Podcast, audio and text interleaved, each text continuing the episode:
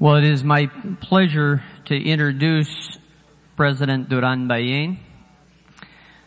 Uh, when you meet him on campus, he will be here this uh, weekend and he'll be here on Monday. And on Monday, you'll have an opportunity to directly ask him questions in chapel. So you may be thinking of questions based on his speech this morning. Uh, and when you address him, some of you said, well, how do we refer to him? And you can refer to him as Mr. President, or if you can remember his full name, you, you can call him Sixto Alfonso Buenaventura Tomas Duran Ballén. And uh, if you can, if you can do that, then you can address him that way as well. Let me uh, first uh, welcome the first former First Lady of Ecuador and ask her to stand and let's all welcome her, Doña Fina Duran Ballén.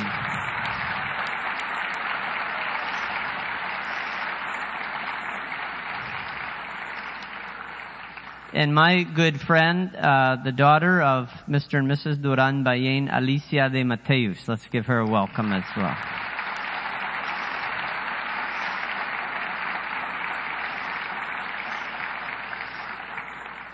This relationship began, as President Winter mentioned, through uh, a student, through Santi Mateus, whom I came to know on an Asia May term trip to Sri Lanka.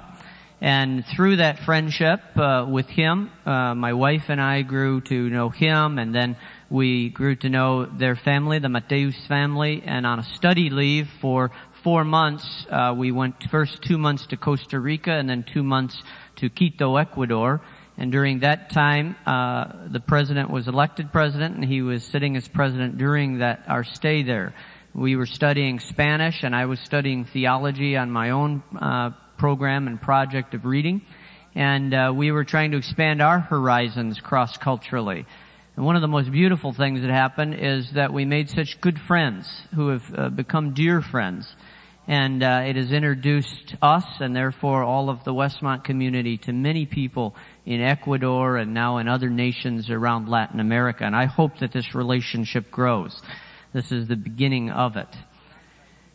President Duran Ballén was uh, born in and lived his first years in Guayaquil, but he was actually born in Boston while his father was serving here. At a young age, he had a particular interest in construction and building matters, and that took him to Columbia University in New York City, where he graduated as an urban architect. He also studied in uh, the United Kingdom further, uh, studies on urban planning and development. He married, of course, his wonderful wife, Doña Fina, who, whose former name was Villalobos, and they had nine children together. Eight of them are still living.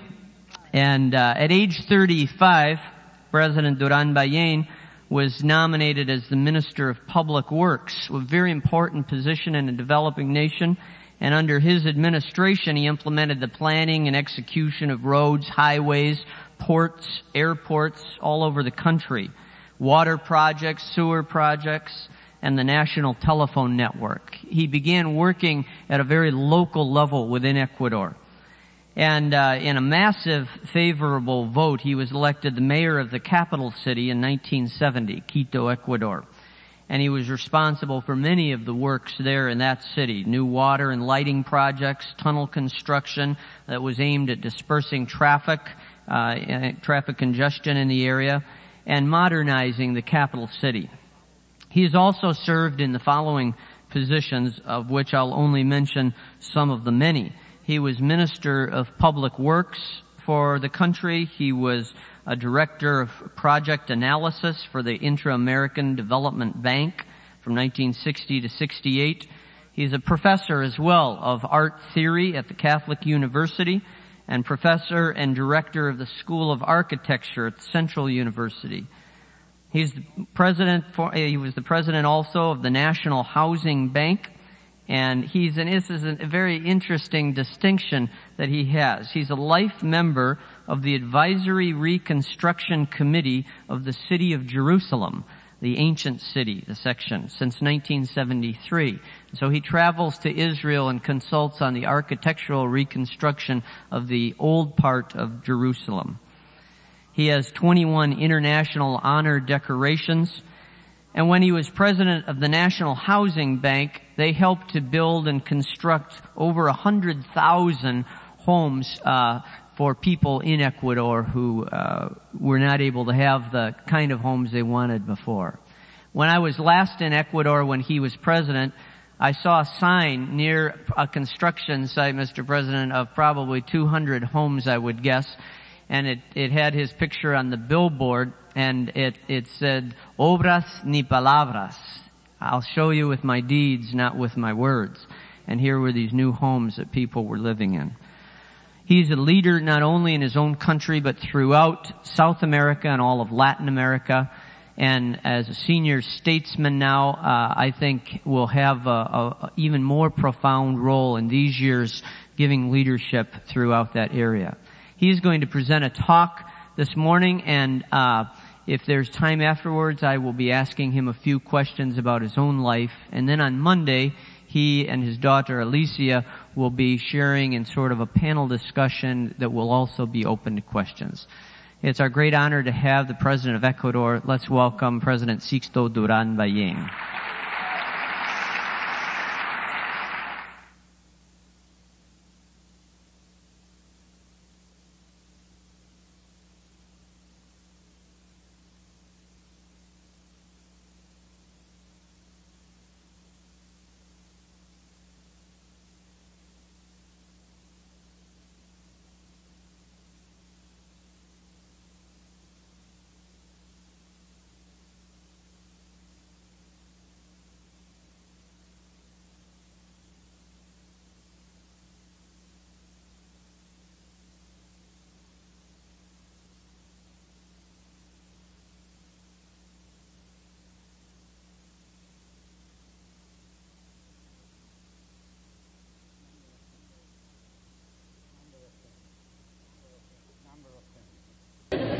Number of things.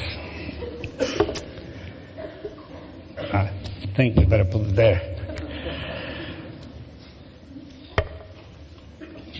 Bart mentioned that uh, I have held uh, several positions in my country. And when he was naming them, I said, Have I done all that? One of the things that he didn't mention was that uh, I came to the States not as a student, as he mentioned, but later as a minister of public works. And one of the members of the U.S. Embassy in Quito said, now you're going to go to my country, you're going to be received there, and I would like to give you some advice as to what you should do in Washington, in my country, he said. Number one, don't do the mistake that you do here in Latin America. Don't start saying, Your Excellency, the governor of the province, Your Excellency, the bishop of so far, Your Excellency or Your Honor or etc. etc. where you waste a lot of time naming a lot of people who maybe might be resented if you forget some of them. So what uh, you should do is look who is the most prominent person in the room and you should address to that person. So I came to this country. I was there in the first meeting and I kept looking at the faces of the people. At that time you could do that because, because the, the miniskirts were still quite out of fashion.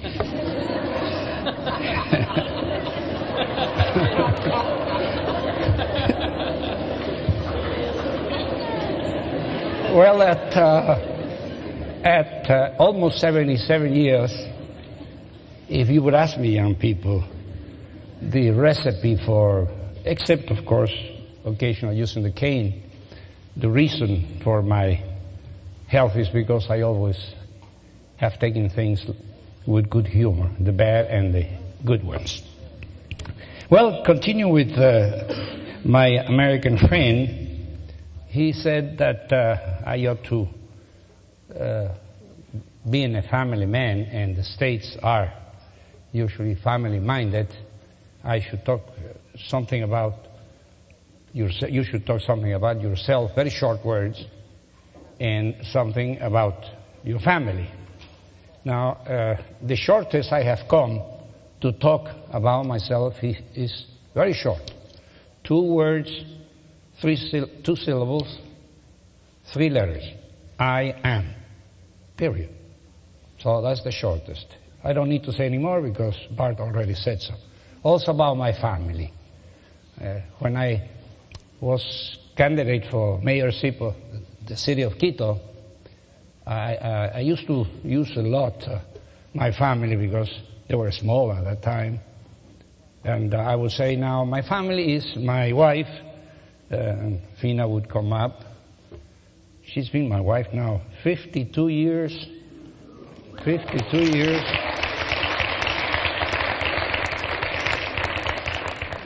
Three months and uh, 24 hours more, almost 23 hours, right? And then I used to bring the children. This is my daughter Susana, then my daughter Alicia, who's here now with me, then Isabel, then Maria Cristina, and so forth. And I would bring, and every time the applause kept growing better until finally little Tony, at I was three, four years old, came up and uh, they big roar, and I said, "Well, there's no more." but there was plenty enough with nine. So now you know about my family. Uh, you should start with a joke. I already did several of them, so let's skip that. uh, then, uh, when people get asleep, you should wake them up with a bang. That's what my cane is for. and finally, you should be able to be uh, in a capacity to answer the questions that the people around you are going to make. And I said, Oh, I have great experience with that. When I went to school at Columbia in 1939, everybody kept asking me two main questions. Do you have blondes in your country? The answer was yes. So tomorrow you don't need to question. Yeah, we do have blondes. The other big question was, do you wear clothes? You know we do. So that's another question, not for tomorrow.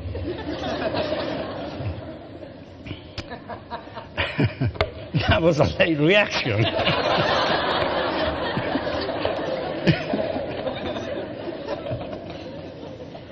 well,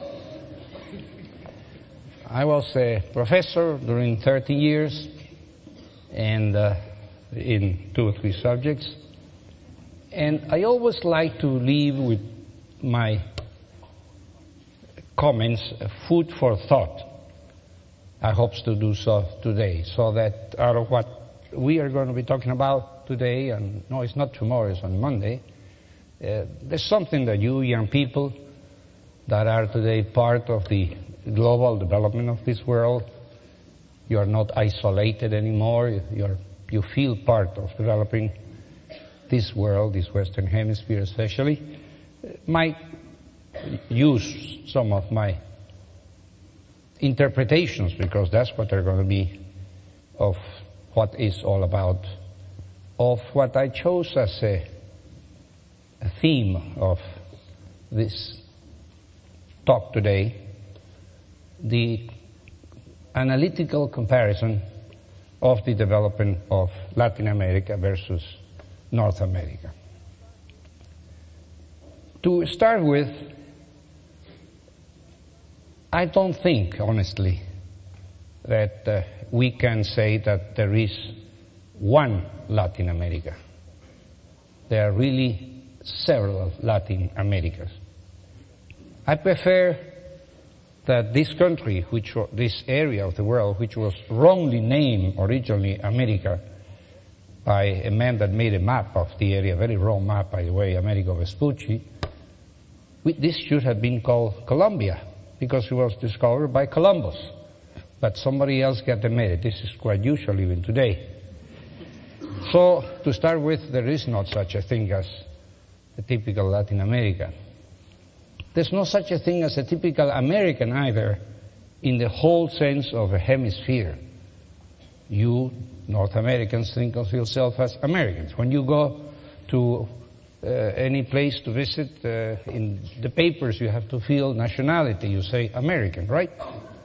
Or maybe most of you might say North Americans, but uh, North America is also shared by Canada and by Mexico. And Americans is shared by the whole Western Hemisphere, from north to south. And uh, I like to call rather Western Hemisphere. And today, the Western Hemisphere, so-called, is made of 34 nations. Some are big, as you are. Some are very small, and the island of Santa Lucia, with about 83,000 people, still is a nation. And these 34 nations are not all of the same origin. Some, as the case of my country, are, is a mixture of Spaniard and the indigenous people. Other places like Brazil are descendants of originally Portuguese that went to that area of the world when the Spaniards took the western part and they took the eastern part.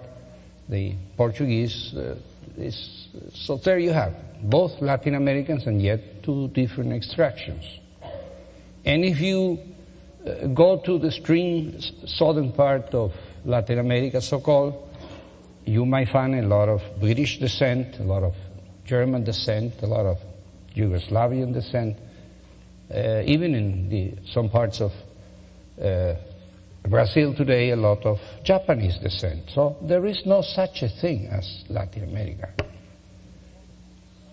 Then, if you want to talk on geographical terms, there is the Latin America, which is part of your North America. There is the uh, southern cone, which is another Latin America. And there is the middle America, which is something else. And why? Because each one of these regions has its own development, its own ethnical configurations. So let me for a minute remind you how the colonization, so called originally, of the Western Hemisphere started. And there starts the differences between North America and the rest of the continent. This part, North America, was formed by people that came from Europe. People that came with the idea of evading maybe uh, political difficulties, maybe religious persecutions, maybe other things. But people came, whether they were from Britain or Ireland or Italy or Scandinavian countries, wherever your ancestors came from, they came here with the idea of coming to stay. Very often, most often, they came whole families. And if whole families did not come, they came with the idea that eventually, once they made good in America, they would bring the rest of the family. So the basic, the start of the society here your parents, your grandparents, your great grandparents, whatever number of generations each one of you comes from, from uh, whatever they came from, Lithuania or Spain or whatever, they came with the idea to settle here, to make, make this your home for good. The people that went whether they were the descendant of the original Spanish people that went to a lot of the western part of Latin America or the, uh, the Portuguese to the eastern part or the British to the Caribbean islands or some Dutch, some French.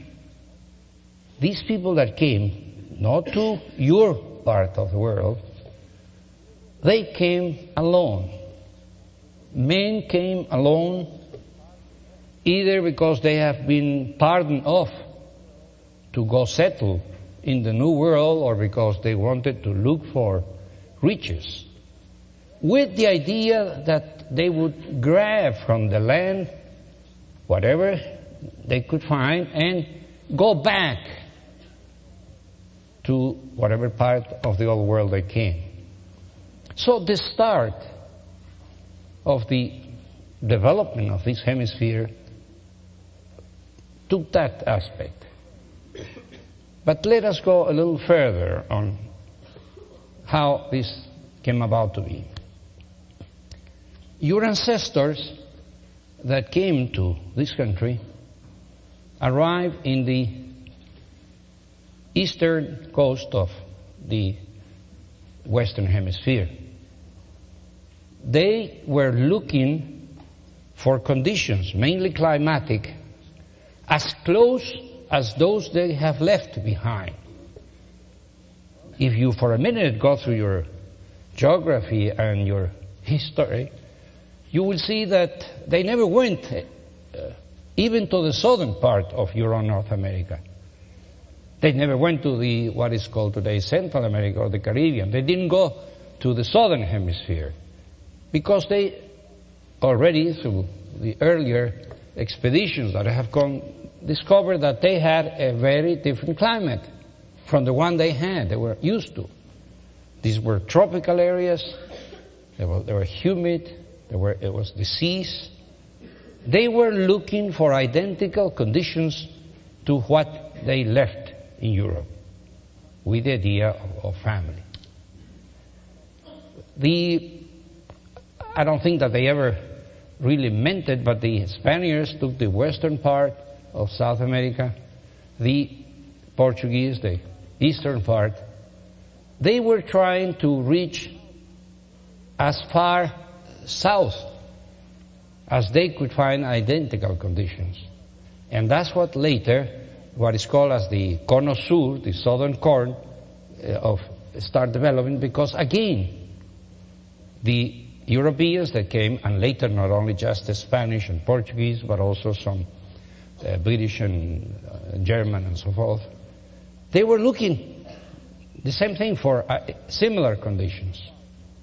And that's why the, the, the, middle part of the Western Hemisphere, the area where I live in Ecuador, the Central American republics, the Caribbean, has a lower degree of development. But then let's think of something else too. The people that arrive at uh, your shores here in Virginia or Massachusetts or Delaware, whatever, they had really quite an easy terrain. Not only was similar in climate and conditions to what they left in the old world, but it was really very easy. You could get off the boat, walk, and get a piece of land and start working on it.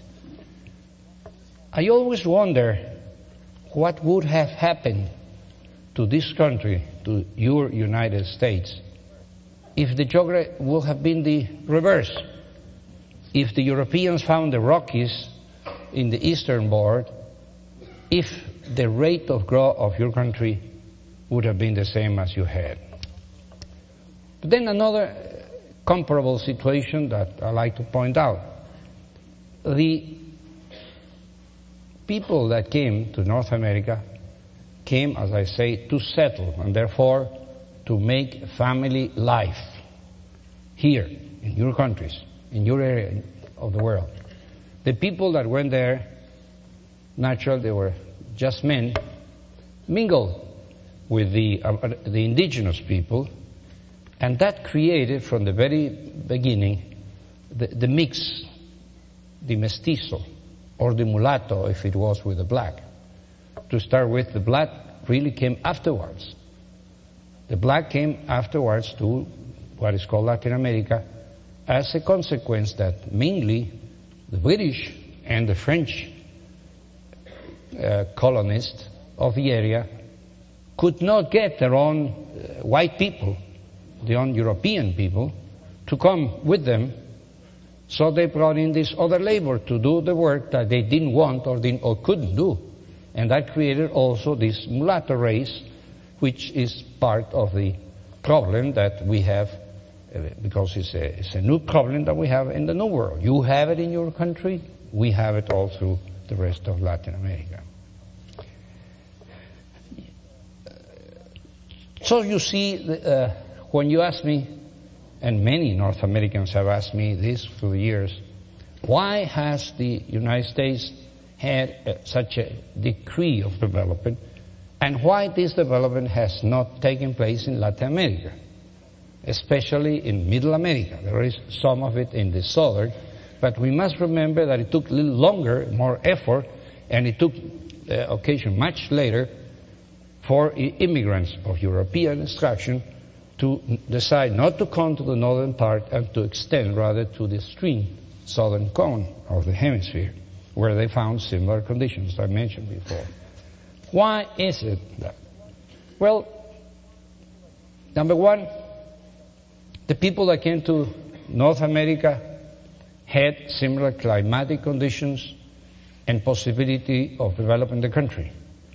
The people that came mainly to the western part, which was the original development, found either some very rocky soil or else jungle. And it must have been a tremendous effort. There were no roads to go up to where they found conditions to work with. So by the time that the, these areas of Latin America, so-called, were incorporated to development, already this part was ahead. And the, the West, your part of the, the country, had the fortune to already have the access, the access to the uh, economic development that had started in the East. We must remember that your own original 13 colonies were in the East when places like we are today were still not part of the nation.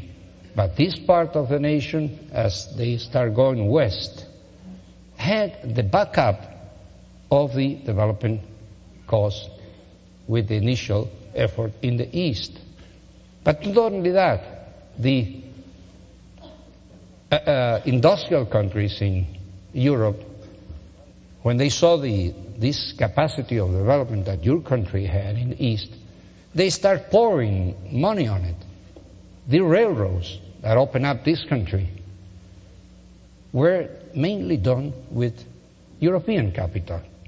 Some might be done with the people that already have started to make good, the fortunes that start in this country. But Europe start thinking of this part of the world not as originally as the colonies, but as their own, just transported somewhere else, and they started investing in this uh, part of the world, which they did not do in the rest of the Latin, of the so-called Latin America.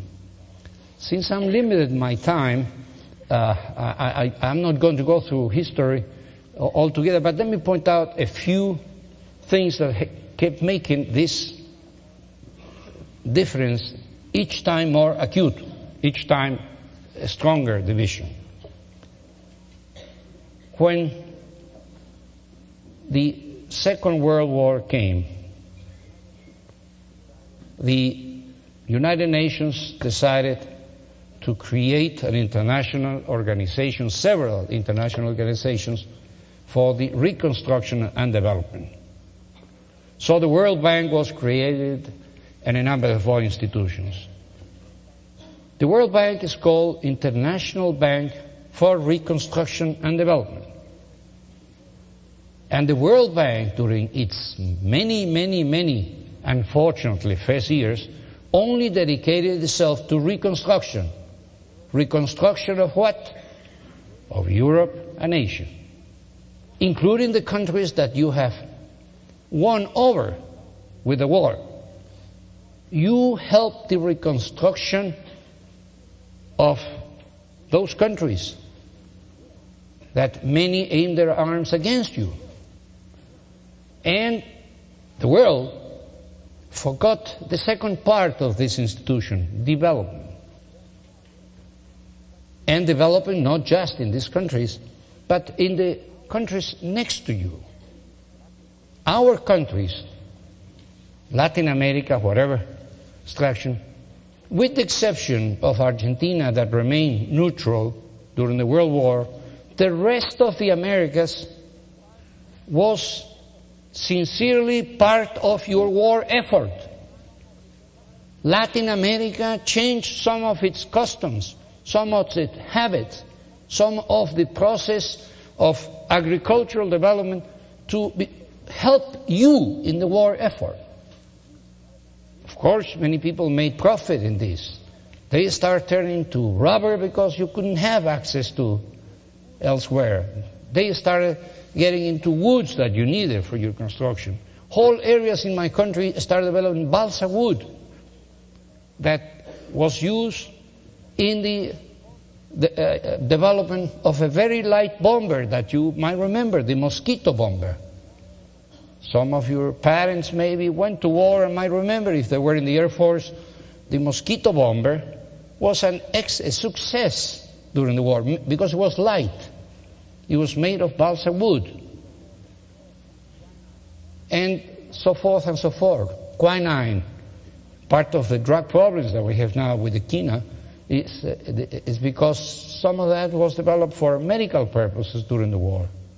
And it remained. And it remained why?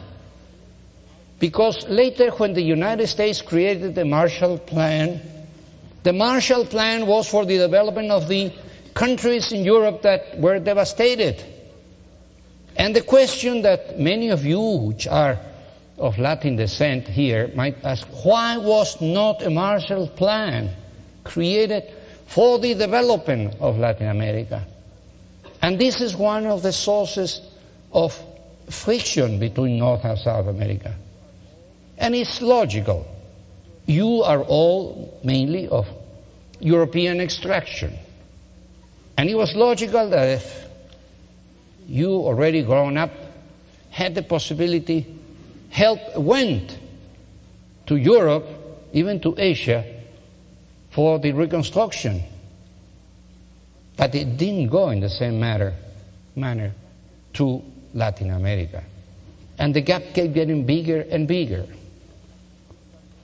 Eventually, these countries, Latin America, agricultural countries as such, start growing up. But the potential of this development in the northern hemisphere, not only your part of the world, but the Europe part as well, that had the resources imposed on Latin America both the price of what you, and by you I don't mean just the states, I mean the industrialized countries, you sold to the developing world, but also the price of what you bought from us. When I was with the Inter-American Bank, as Bart has mentioned, I uh, was encouraged, and so were the other members of the IDB, to talk as often as we could as to the need for developing Latin America. And one day, I was in New Orleans. New Orleans, as you know, is probably the headquarters of most of the great uh, banana importing uh, com- companies, United Fruit, Standard Fruit, etc. So I-, I thought the most obvious thing I should do on talking to the people there in New Orleans was to compare something that was visible to both sides. The estibador, the little, humble, maybe uneducated man who loads the bananas in this Latin American port versus the same estibador, maybe with more education, that unloads the banana in the North American port. The U.S. estibador, the estibador name came from Italian, so I imagine that this was one of the first jobs that the Italian descent people could have in this country to unload on ships. Very logical. But at this time of working with bananas, what the man would do is go walk to a wall or a pillar or whatever, push a button, by pushing the button, a conveyor belt would uh, move and the banana heads, later became boxes, would go from one conveyor belt to another to another, eventually loading. By moving the, with, again with buttons, the various conveyors to the trucks or to the warehouses or wherever the banana was to be stored and uh, shipped elsewhere after arriving in the boats from Latin America. At that time, I'm talking of the 1960s, that estibador was having a salary of about $1.90 per hour. Today is probably what, four or five dollars. By pushing a button and seeing that the heads of bananas don't fall off the conveyor belt. The man in the Latin American port was loading the bananas in his shoulder. He would have to go somewhere. They used maybe an old canvas uh, uh, sack to protect the shoulder. Somebody else would put the banana there. He would walk to a wooden plank with the possibility that he might fall to the water between the dock and the uh, boat. Then walking through the plant walking down several flights to put the bananas in the storage. And that man, by doing that and working maybe only three or four days a week, not the whole week, while the ship was doing that, he would probably be paid for his full two or three, four days' work the same wage for all his work, the other one was doing in the other side within one hour. And this was my question. This is the reality of the two areas of your own hemisphere. You would not think, when you were reconstructing Europe, that the German or the French or the uh, Belgian or Dutch mason or laborer or whatever, would be paid anything less than what you were paying your own.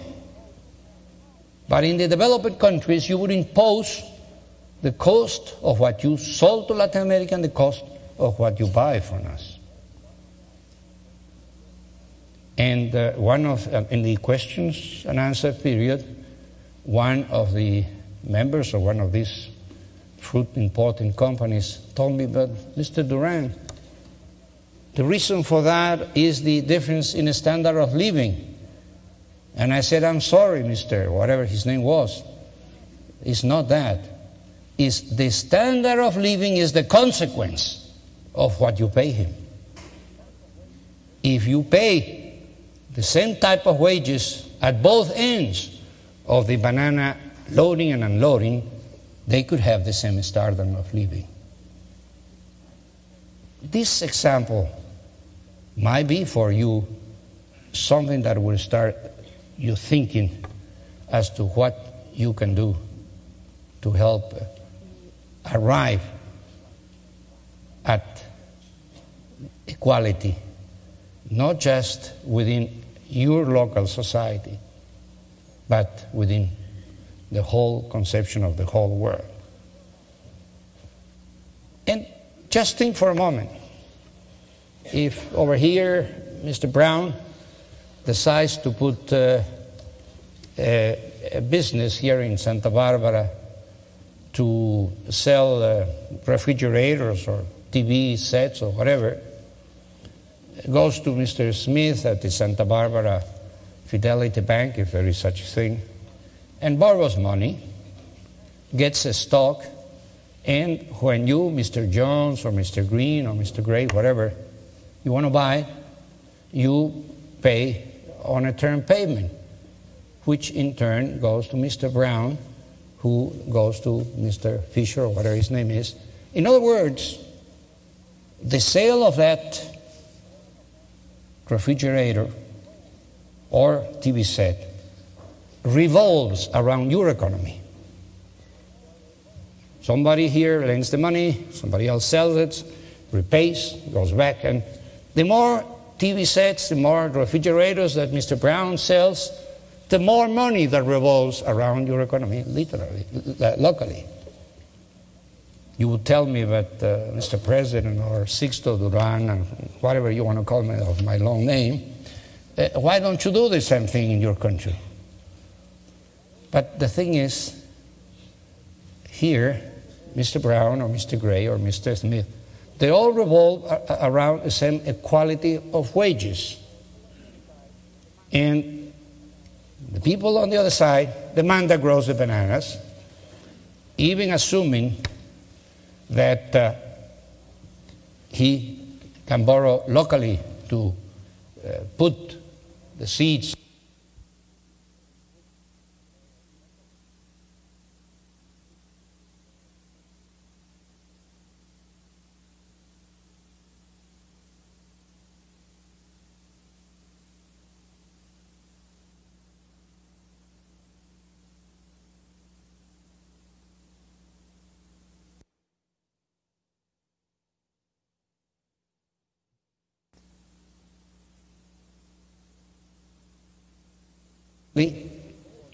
He's paid for the whole box of 50 kilos of banana about $4.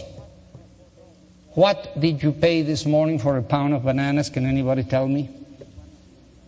Any one of the ladies here that buys bananas? Uh, what, what did you pay for a pound? 59 cents a pound. How many bananas are there in it? 36. Now, here you have that, uh, no, no, six, six or seven in a pound, no more. Six or seven bananas in a pound. This man that sells a box over there of 50 kilos of banana, $4. $4 that here bring him, if we are just multiply that by about, uh, I don't know, 10, 12 times, makes here around $20. So if the man sells 10% more bananas, he gets 42 more cents there. The man in here in this end gets $2. Why can't we share? Why cannot that banana do the same thing for Latin America? So the more bananas that we grow, the more that we sell, the more money that revolves around your economy because of the higher standard of living, so-called. We, the more bananas we grow, the better that your stevedore lives over here, and the more wages there are for the uh, shareholders of United or Standard Food or whatever. I'm, and I'm not being critical, I'm just being objective in citing one such example. And I could say the same thing of all our agricultural products that are sold to the already developed industrialized world. But the, the, the problem does not only stops there. If eventually the banana growers there want a little more money, one of the last things I read only last week was that they didn't want four dollars and twenty cents per box of banana. They wanted if it could be raised around five dollars. It's not a, not a hike. Then what do you do? The developed countries. When I say you, uh, please don't take it as only the United States, the industrialized countries. What do you do? You lend money to a man in the Philippine Islands or in uh, Indonesia so that he can grow bananas and you can buy from him at a lower price. You lend him the money to take the business, whatever little away from Latin America. And before that, you had called us communists. You have called us uh, anarchists because we want to live a little better. This is part of the reality of the difference. If the original European settlers would have come with equal terms to this part of the world, if uh, later, when the reconstruction and development of the area took place either through the World Bank or through the Marshall Plan or through whatever other tools would have been dealt with the idea not of selling more products of the industrialized countries, but the, the idea of developing the agricultural countries, today the situation in Latin America would be much more different. would be more of an equality of the equality that we have uh, talked about in so many of the international meetings where during the last 50 or so years I have participated. Always when on the other side of the fence I had an opportunity to question the representatives of the industrialized countries, my message was always don't impose on us the price of what you sell us as well as the price of what you, we buy from you, you buy from us. Always in every of these meetings, we Latin Americans are being given lessons by industrialized country as to the globalization of the economy, as to the open market situation that we should bring to. And coming back to my bananas, when the European Union was created, what did they do? After, through many years, all of those countries giving technical assistance for our growth and the idea that we should also integrate locally, that we should uh, start uh, uh, not competing against each other, but each one producing what can do best, like they do, for instance, with the Airbus industry, which is a combination of several European Union countries. Once that we reach a level where our bananas, and again to go back to one of my favorite subjects, became a possibility of great sales in Europe the European community countries put protectionary laws in favor of their old colonies. France, Britain, has today protective measures so that they want to buy from their old colonies rather than from the free world in Latin America that they helped create. This is not international social justice. This is an injustice after our country have put a lot of effort in creating their part of the economy, their part that they can support, the part that they can withhold for the future, for, for their own improvement, the industrialized countries put us in chains by limiting our exports and only allowing a difference of what their own previous colonies can produce. And unfortunately, of the members of the European Union, with the exception of Germany and Belgium and one or two of the other countries that, well, Belgium had the Belgian Congo at one time, but the others did not have colonies in either Asia or Africa, did not accept this. But up to now, up to now, Britain, France, Spain which have former colonies, put these limitations. So what happens now is that uh, we produce more bananas than we can sell. And by saying more bananas than we can sell, I could say of any of the other agricultural products because I took this just as an example. And it's only through creating our own industry that gradually we are starting to have the development that reaches uh, closely to what you have in your own country. One of the things that the, this counselor from the American consulate, when I came for the West, I told me is I should just not read out, just jot a few lines. As you have seen, I have looked at my notes maybe a couple of times. I feel so strongly what I'm saying that I don't need to look at notes to remind me of what I have to say to young people. So, fellow students, and I call you fellow students because one learns every day. I'm still a student at almost 77. I hope that uh, when you question me now or next time, you think a little bit of what you can do for improving international social justice. Thank you.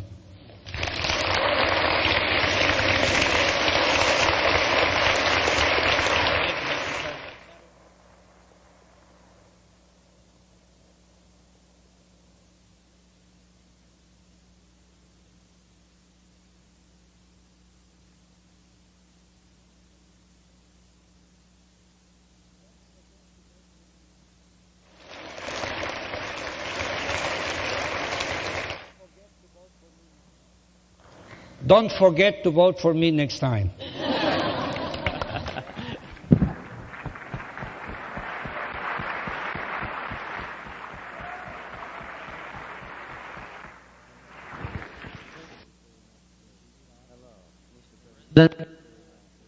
Hello, Mr. President. Thank you very much for those thoughts.